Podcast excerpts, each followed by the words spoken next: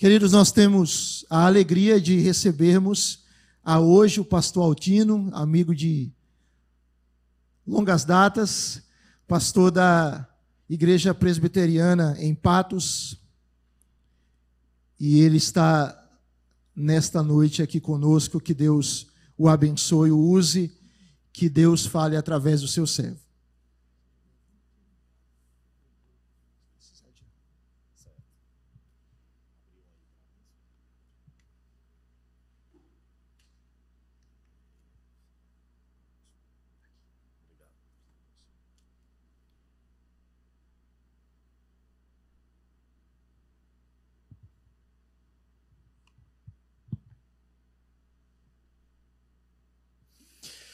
Queridos, graça e paz. Alegria, um privilégio estar aqui com os queridos irmãos nessa oportunidade. Agradecer na pessoa do Reverendo Sávio o convite, privilégio de estar com os queridos irmãos, conhecendo ah, num momento de culto, não é? Porque esse espaço me traz à memória quase 17 anos quando estava concluindo o seminário e o culto de ações de graças, a formatura, foi justamente nesse espaço. E retornar aqui sempre traz boas lembranças daquilo que Deus tem, tem feito, daquilo que o Senhor tem nos colocado para fazer em prol do seu santo nome. E eu quero convidá-los, queridos, a abrirem as suas Bíblias na carta de Gálatas, capítulo de número 1. Nós vamos ler do versículo 10 até o versículo de número 24. Gálatas, capítulo 1, do versículo 10 até o versículo 24, o texto que nós iremos ler para nossa edificação nessa noite.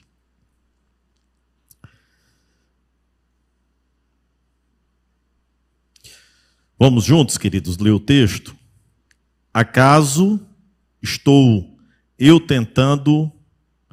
Coloquei a, a versão está diferente, né? Então vamos aqui, irmãos. Vamos lá. Porventura, procuro eu agora o favor dos homens ou de Deus? Ou procuro agradar a homens?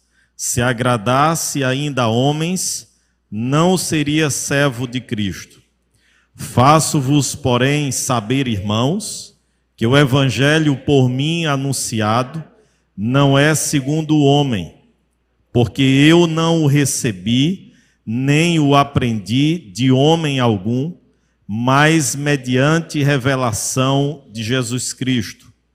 Porque ouvistes qual foi o meu proceder outrora no judaísmo, como sobremaneira perseguia eu a igreja de Deus e a devastava e na minha nação, quanto ao judaísmo, avantajava-me a muitos da minha idade, sendo extremamente zeloso das tradições de meus pais. Quando, porém, ao que me separou antes de eu nascer e me chamou por sua graça, aprouve revelar seu filho em mim, para que eu o pregasse entre os gentios, sem detença, não consultei carne e sangue, nem subi a Jerusalém para os que já eram apóstolos antes de mim, mas parti para as regiões da Arábia e voltei outra vez para Damasco. Decorrido três anos, então subi a Jerusalém para avistar-me com Cefas, e permaneci com ele quinze dias. E não vi outro dos apóstolos, senão Tiago, o irmão do Senhor. Ora, acerca do que vos escrevo, eis que diante de Deus testifico que não minto. Depois fui para as regiões da Síria e da Cilícia, e não era conhecido de vista das igrejas da Judéia, que estavam em Cristo ouviam somente dizer: aquele que antes nos perseguia, agora prega a fé que outrora procurava destruir, e glorificavam a Deus a meu respeito. Amém. Queridos irmãos, há um período em que todos nós ouvimos o que nós gostamos. Essa época nós ouvimos sempre algo que nos agrada, que a nossa audição quer, aspira, deseja. E esse período é período de campanha eleitoral. Nós ouvimos promessas, nós ouvimos projetos que nós tanto sonhamos, que nós tanto queremos em várias áreas da sociedade. É um período que nos marca porque nós ouvimos o que nós queremos. Mas o apóstolo Paulo, no seu ministério e durante o seu ministério, procedeu desta forma. Foi Paulo alguém que se assemelhou a um político em plena campanha eleitoral, oferecendo à sua audiência, oferecendo àqueles que o ouviam aquilo que eles queriam? Ou estava o apóstolo Paulo comprometido, desejoso de ser fiel àquele que havia chamado, capacitado, vocacionado ele para uma missão? Qual é o caminho ou qual foi a postura que o apóstolo Paulo utilizou durante o seu ministério. Queridos irmãos, no capítulo 1, nos versículos iniciais ou anteriores aos que nós lemos, Paulo já inicia essa carta com uma expressão de admiração, de espanto, não apenas pelo surgimento, pelo aparecimento de falsos ensinamentos, mas especialmente pela vulnerabilidade daqueles irmãos que estavam espalhados ali na região sul da Galácia. Vejam que Paulo nos diz no versículo de número 6 e 7: Admira-me que estáis passando tão depressa daquele que vos chamou na graça de Cristo para outro evangelho, o qual não é outro senão que há alguns que vos perturbam e querem perverter o evangelho de Cristo. Paulo estava lidando aqui com um grupo de falsos mestres, chamados de judaizantes, e que estavam oferecendo e ofertando não a mensagem fiel, verdadeira, mas que estavam oferecendo esses falsos mestres uma mentira, um engano.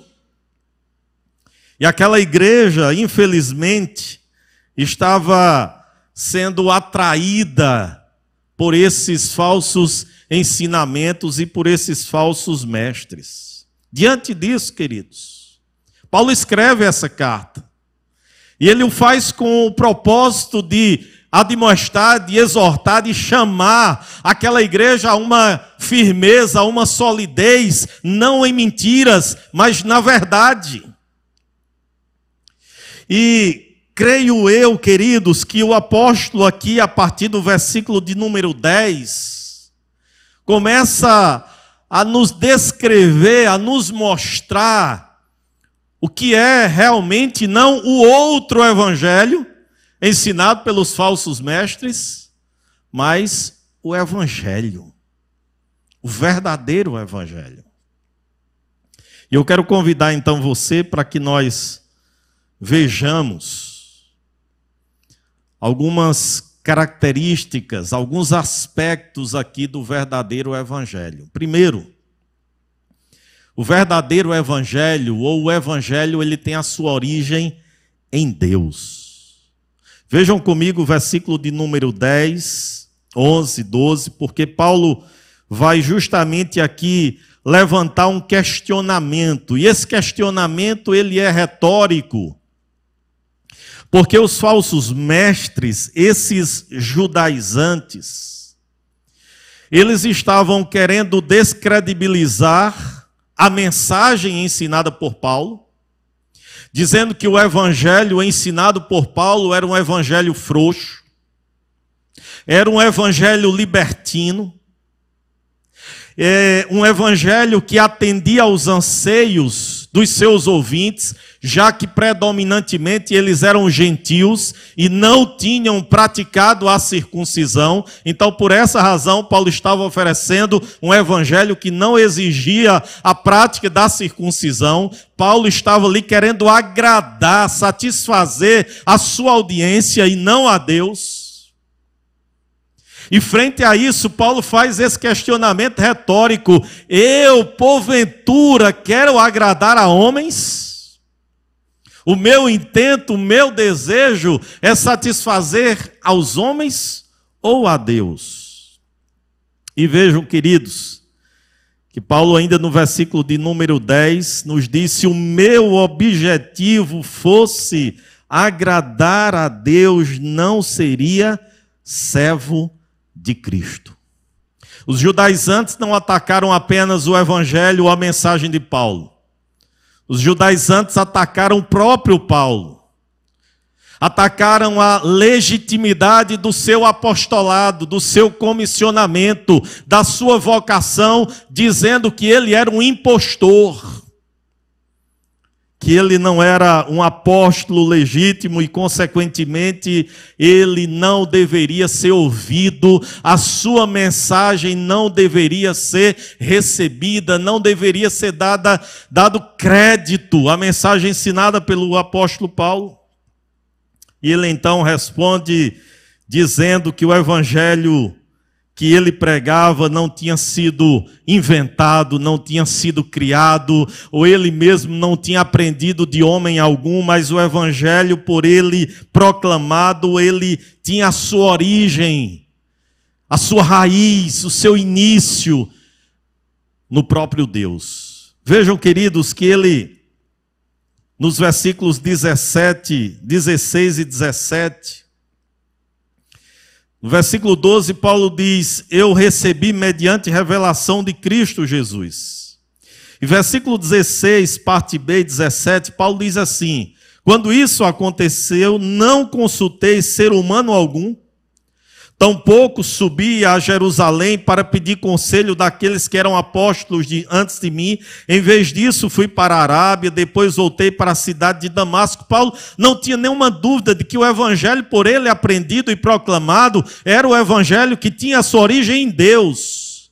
E por essa razão, o seu intuito, o seu desejo era proclamá-lo o máximo de lugares possível. Versículo 18 e 19. Paulo diz que, passados três anos, subiu ou foi a Jerusalém para conhecer Pedro, permaneceu com ele 15 dias.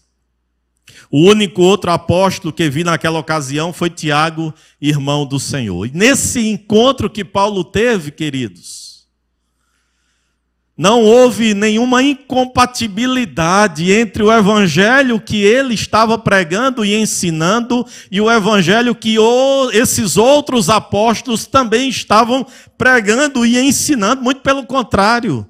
Na continuidade da carta, no capítulo de número 2, nós vamos ver que os outros apóstolos estenderam a destra de solidariedade, de companheirismo ao apóstolo, mostrando que não havia nenhuma diferença Apenas Pedro tinha sido chamado para proclamar com ênfase ao público judeu, e ele tinha sido chamado para proclamar com ênfase aos gentios, mas era o mesmo evangelho que tinha a sua origem em Deus.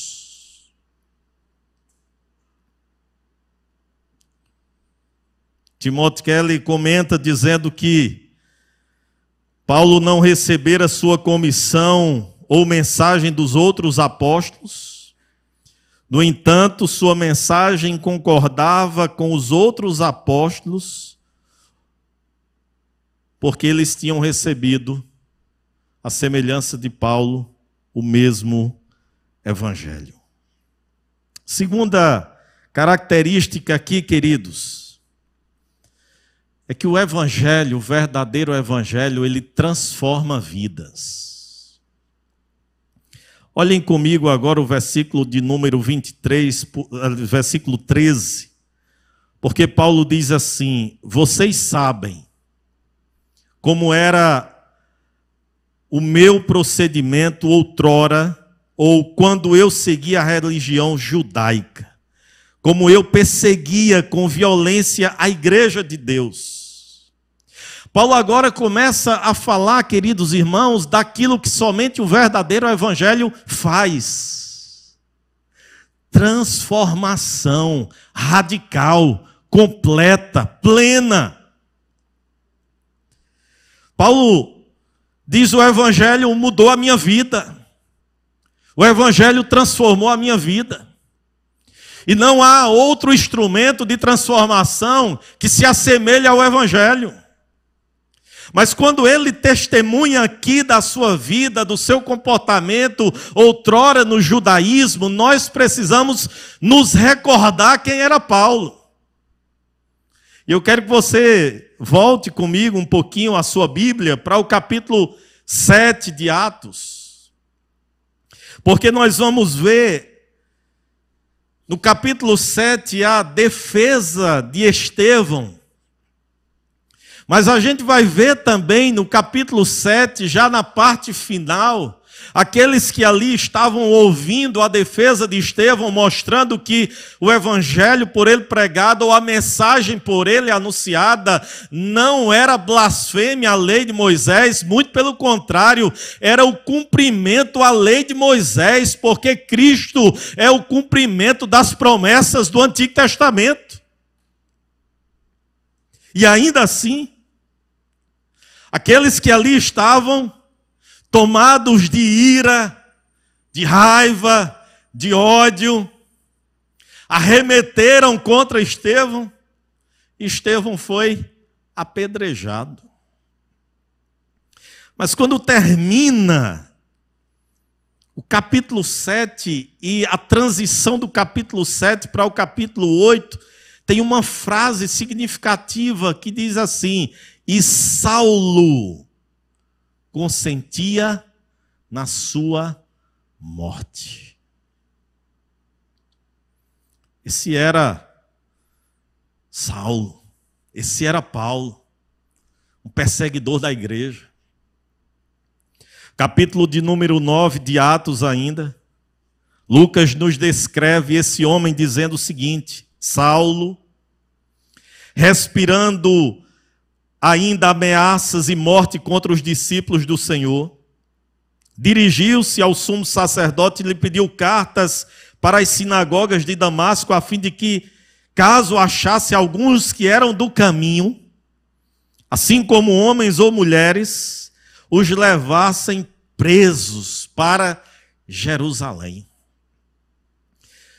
Mas o capítulo 9 de Atos prossegue mostrando que esse homem, cruel, perseguidor, blasfemo, que se opôs ao Evangelho, que se opôs àqueles que pregavam o Evangelho, Jesus se manifestou a ele em sua glória, em sua majestade e em sua graça e transformou radicalmente a sua vida.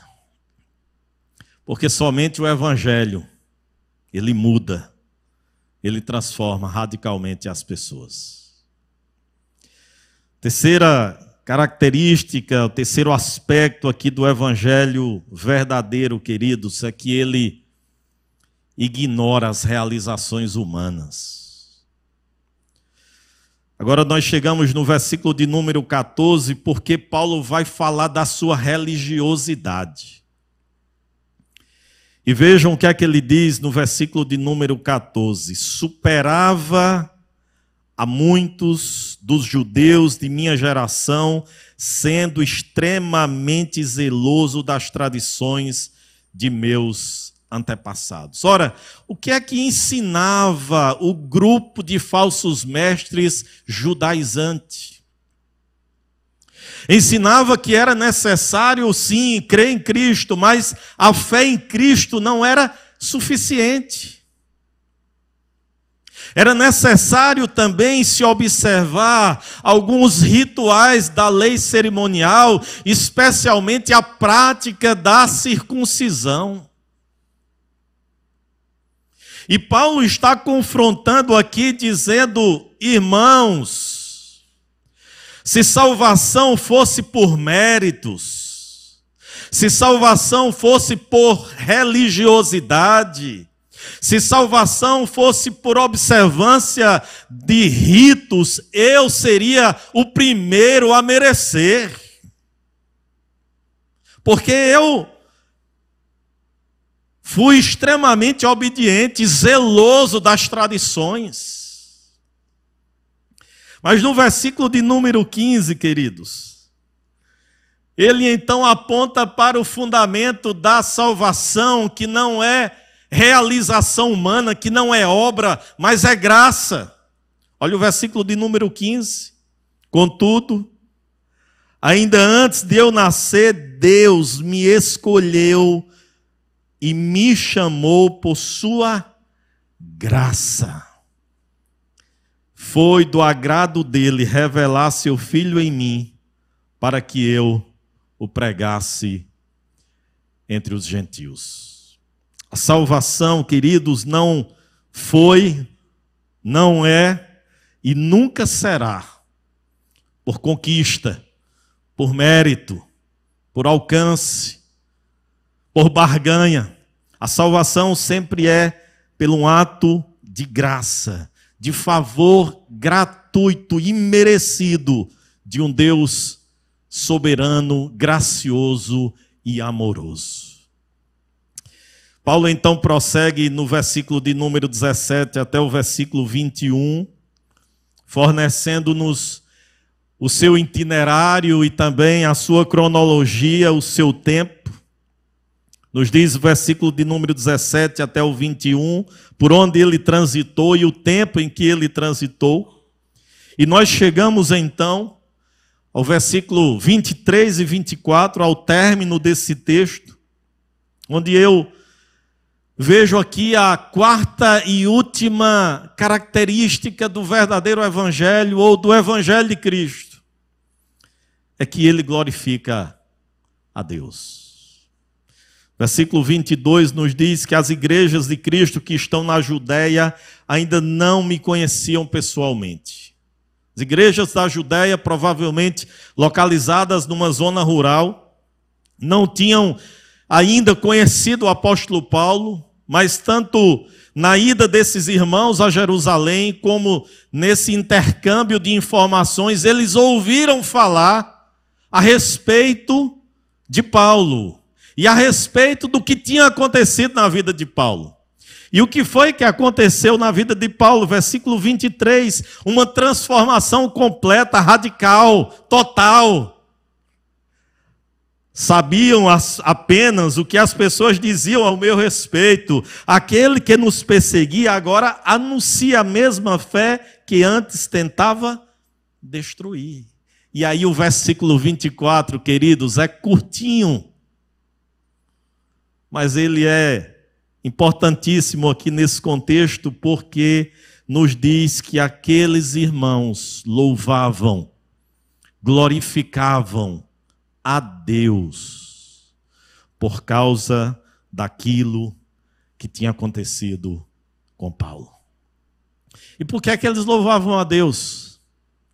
Porque eles sabiam que a salvação do começo até o fim é uma obra única de Deus.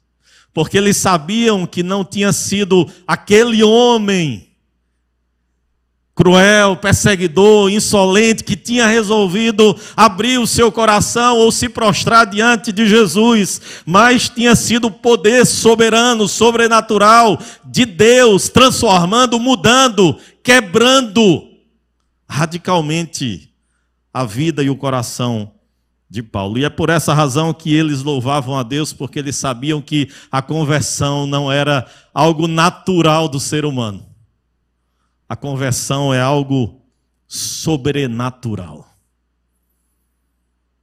É algo que está na soberania, na soberania de Deus. Queridos irmãos, o que nós mais precisamos ouvir não é aquilo que agrada a nossa audição. Não é aquilo que satisfaz os anseios. O que nós mais precisamos ouvir é o Evangelho. E não o Evangelho deformado, ou não os evangelhos criados, construídos pelos homens o que nós precisamos todos os dias ouvir é o Evangelho, e o Evangelho que tem a sua origem em Deus. É o Evangelho que mostra Cristo como Senhor, como Salvador. É o Evangelho que mostra a situação do homem caído em seus delitos e pecados, necessitando de graça, de favor, de bondade, de misericórdia.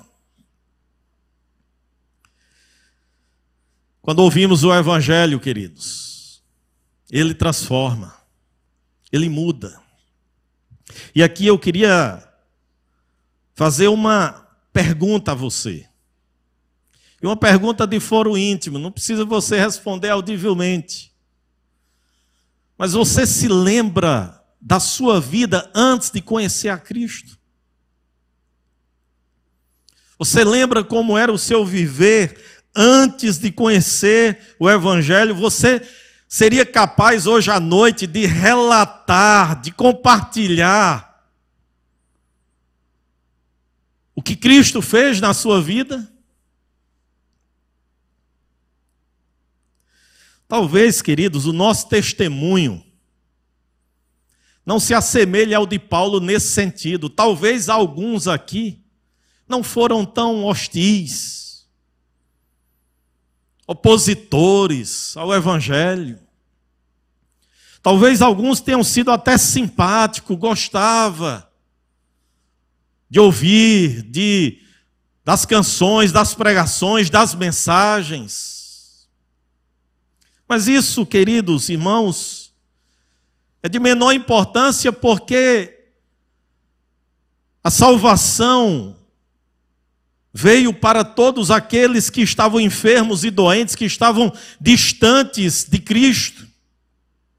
E tendo uma vida moral elogiável ou não, se Cristo não reina no meu coração ou no seu coração, a perdição é que está ali. E é por essa razão que nosso testemunho hoje à noite, qual é a respeito do que Cristo fez por nós, da mudança, da transformação que o Evangelho causou na minha vida e na sua vida. O apóstolo Paulo, quando escreve a sua carta aos Efésios, capítulo de número 17 até o 31, ele diz assim: Assim digo a vocês, e no Senhor insisto, que não vivam mais como os gentios que vivem na inutilidade de seus pensamentos. Eles estão obscurecidos no entendimento e separados da vida de Deus por causa da ignorância em que estão devido ao endurecimento do seu coração. E Paulo prossegue, chegando no versículo de número 22, dizendo o seguinte, irmãos: quanto à antiga maneira de viver, vocês foram ensinados a despir-se do velho homem, que se corrompe por desejos enganosos, a serem renovados no modo de pensar e a revestir-se do novo homem criado para ser semelhante a Deus em justiça e em santidade, provenientes da verdade. Paulo começa a dar uma lista de coisas que nós achamos às vezes aceitáveis, simples. De pecados que nós começamos até a mudar o nome deles. Falhas, equívocos e não mais pecado. Cada um de vocês deve abandonar a mentira e falar a verdade ao seu próximo. Quando vocês ficarem irados, não pequem, apaziguem a ira antes que o sol se ponha. Não deem lugar ao diabo. O que furtava, não furte mais, antes trabalhe, fazendo algo de útil com as mãos, para que tenha com que repartir com quem tiver necessidade. Não saia da vossa boca nenhuma palavra torpe mas aquela que for útil para edificação, conforme a necessidade, para que conceda graça aos que o ouvem. Não entristeça o Espírito de Deus.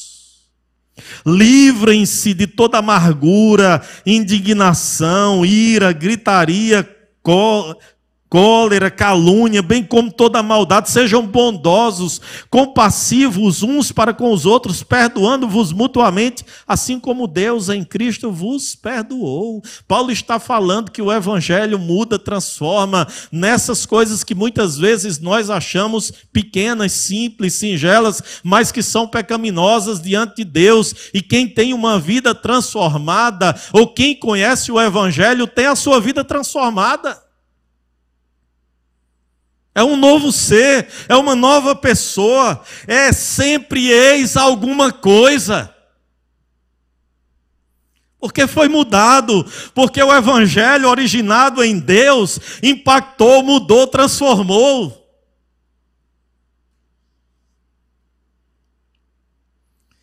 E tudo isso aconteceu, queridos, por graça. Porque ninguém merecia. Ninguém tem condições de por si mesmo se aproximar ou se apresentar diante de Deus. Para ofertar, para oferecer, para pedir absolutamente nada. Foi graça. Eu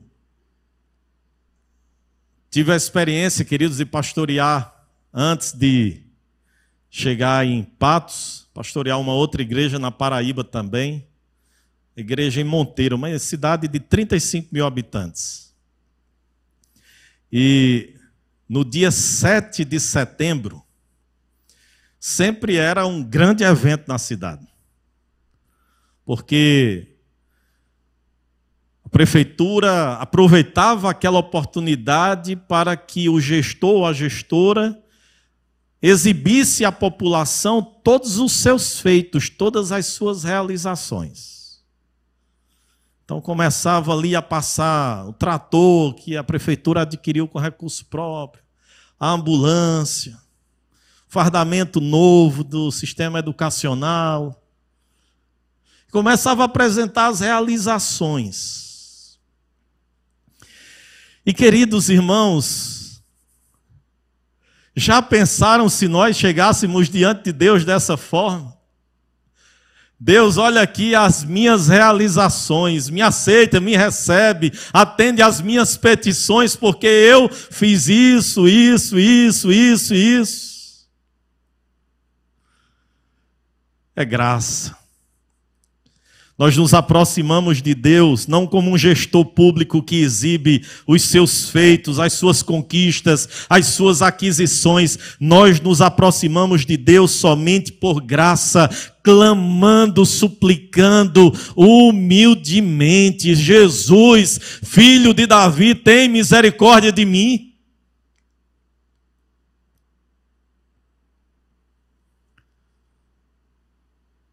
Timóteo Kelly dizia que ninguém é tão bom que não precise da graça do Evangelho,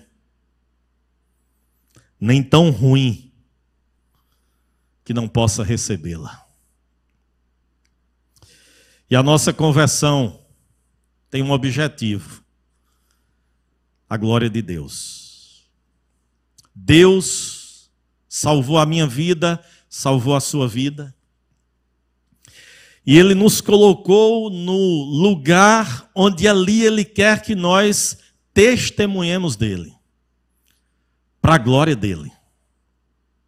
Então reflita um pouquinho aí sobre o lugar onde você está, com quem você convive, a sua família, os seus amigos de trabalho, de universidade, de escola, sua vizinhança, onde você está. Que as pessoas contemplem a sua vida transformada, a sua vida mudada, a semelhança daquilo que o Evangelho fez na vida de Paulo e digam: Deus seja louvado. porque para este ou para esta eu não tinha esperança. Mas há um Deus gracioso, misericordioso, que mudou, que transformou a vida desta pessoa. E o nome dele é glorificado e exaltado, pois nós nascemos, fomos criados por Deus para a glória de Deus. E eu quero concluir, queridos, citando uma poesia que certamente muitos de nós aqui a conhecemos.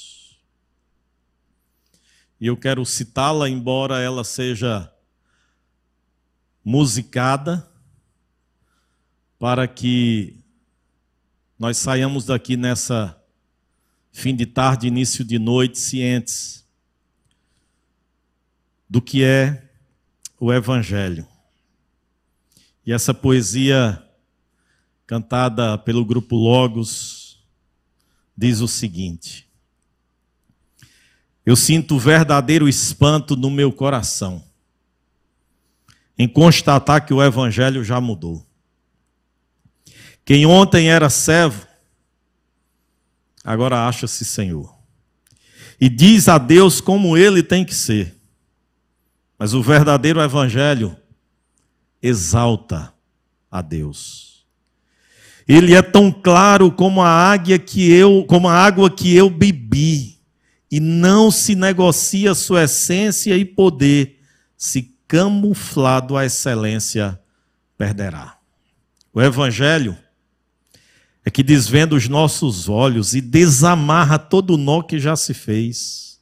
Porém ninguém será liberto sem que clame arrependido aos pés de Cristo o Rei dos Reis. O Evangelho mostra o homem morto em seu pecar, sem condições de levantar-se por si só, a menos que Jesus, que é justo, o arranque de onde está e o justifique e o apresente ao Pai. Mostra ainda que a justiça ou mostra ainda a justiça de um Deus que é bem maior do que qualquer força ou ficção, que não seria justo se me deixasse perecer, mas soberano em graça me escolheu. É por isso que eu não posso me esquecer, sendo servo, não lhe digo o que fazer, determinando ou marcando hora para acontecer o que sua vontade mostrará. O Evangelho é que desvenda os nossos olhos e desamarra todo o nó que já se fez, porém ninguém será liberto sem que clame, arrependido aos pés de Cristo, o Rei dos Reis. Porém ninguém será liberto sem que clame, arrependido aos pés de Cristo, o Rei dos Reis. Vamos orar, queridos? Deus, nós queremos nesse dia louvar o teu nome. Te agradecer pela tua palavra, te agradecer pela salvação, te agradecer porque um dia esse evangelho precioso adentrou a nossa vida, transformou, mudou completamente o nosso ser. Te louvamos, ó Deus, porque não foi uma iniciativa nossa, mas foi uma ação graciosa do Senhor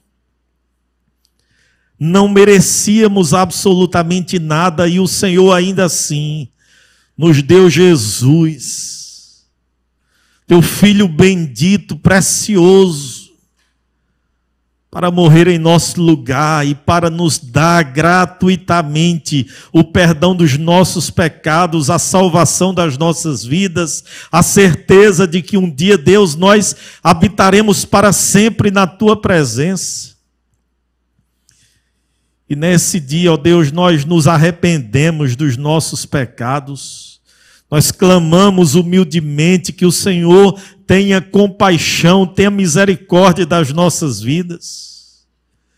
Que o Senhor tenha compaixão, Deus, e misericórdia quando nós não testemunhamos de Ti, onde o Senhor nos colocou, onde o Senhor nos plantou.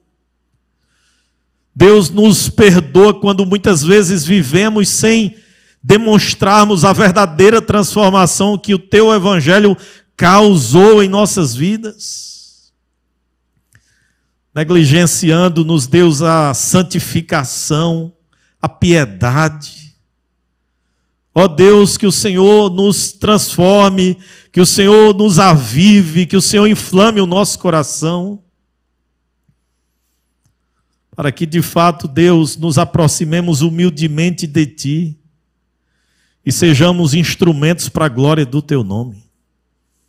Deus, e se nessa noite, aqui presencialmente ou virtualmente, há alguém ainda que não se rendeu diante do Senhor, que o teu evangelho quebre o seu coração e faça nascer de novo para a glória do teu nome. É isso, Deus, que nós te pedimos, em nome de Jesus. Amém.